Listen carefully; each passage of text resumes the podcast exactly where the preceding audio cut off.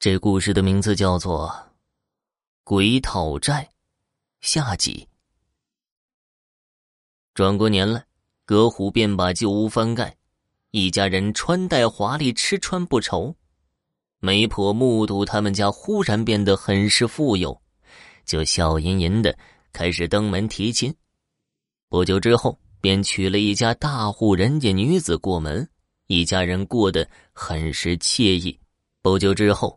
葛虎便回到城里打理生意，但是生意不知道为何不如之前好了，客人极少，让他很是纳闷不久，便关门闭客，他只好回到老家。他刚到家，妻子便告诉他一个好消息，说儿媳妇有孕在身了。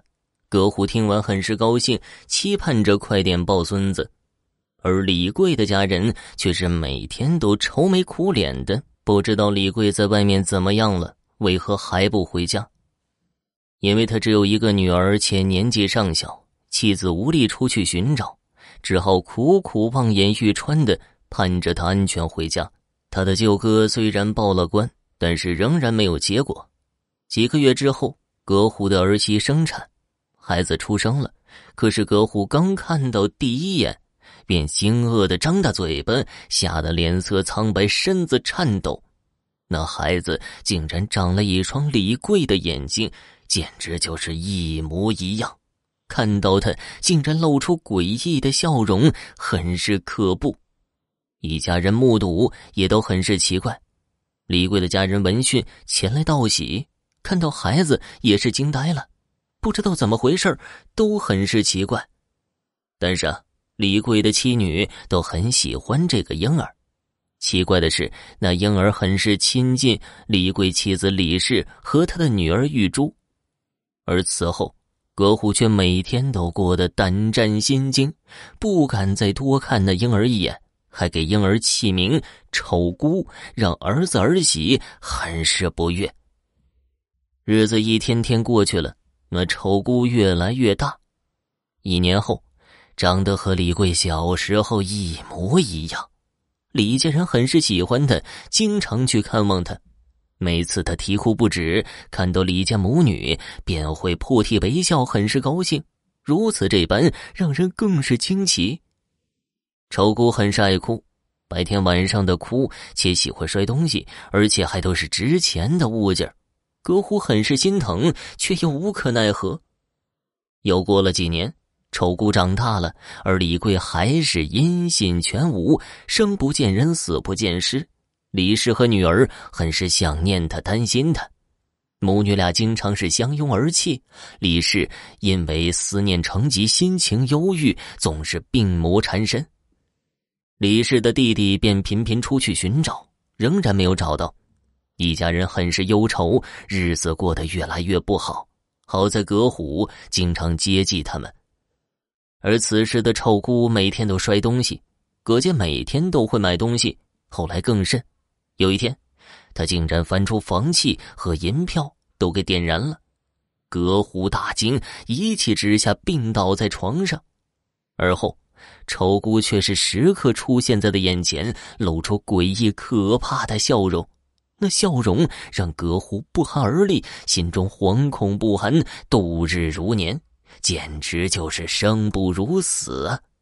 有一天，他偷偷出去，去了附近的寺庙，找到那须发皆白的方丈，向他请教。那方丈目光犀利的望着他，说：“呀，这世上的事情都是有因果的，此事定有缘由。”葛虎听完，只好跪下磕头，把事情的经过道了出来，求他搭救自己。那方丈听完，叹了口气，双手合十，念着阿弥陀佛，告诉他：“那孩子就是那李贵的魂魄，他死的冤呢，魂魄有怨气，便托生为自己的孙子前来报复。”葛虎听完大惊，吓得瑟瑟发抖，求方丈救救他。那方丈告诉他。让他把李贵的银子如数归还，好好照顾他的家人。此后好好做人，不要再害人。此后怎么样，就看他的造化了。葛虎听完羞愧难当，脸色通红的连连磕头。回到家之后，把剩下的银子归还，银子让他挥霍了不少，只好卖掉新房，如数奉还。又从家门口一直磕头到李贵家。李逵的家人听完，悲痛欲绝，泪水成河，义愤填膺的指责他就是忘恩负义的豺狼。已经长大的女儿玉珠悲痛欲绝，泪水成河。不顾母亲李氏苦苦相劝，悲愤的去了衙门击鼓鸣冤。最终，葛虎被捕进了衙门审讯，他如实招供。官府派出差役雇了船夫帮忙打捞尸体，几天后。竟神奇的打捞出李贵的尸体，几年之内呀，尸体竟然没腐烂，且死不瞑目，让人很是感叹不已。证据确凿，葛虎被判了秋后问斩。葛虎被斩首后，他的家人觉得在此地没有颜面再住下去了，在一个寂静的夜里，偷偷的去了外地了。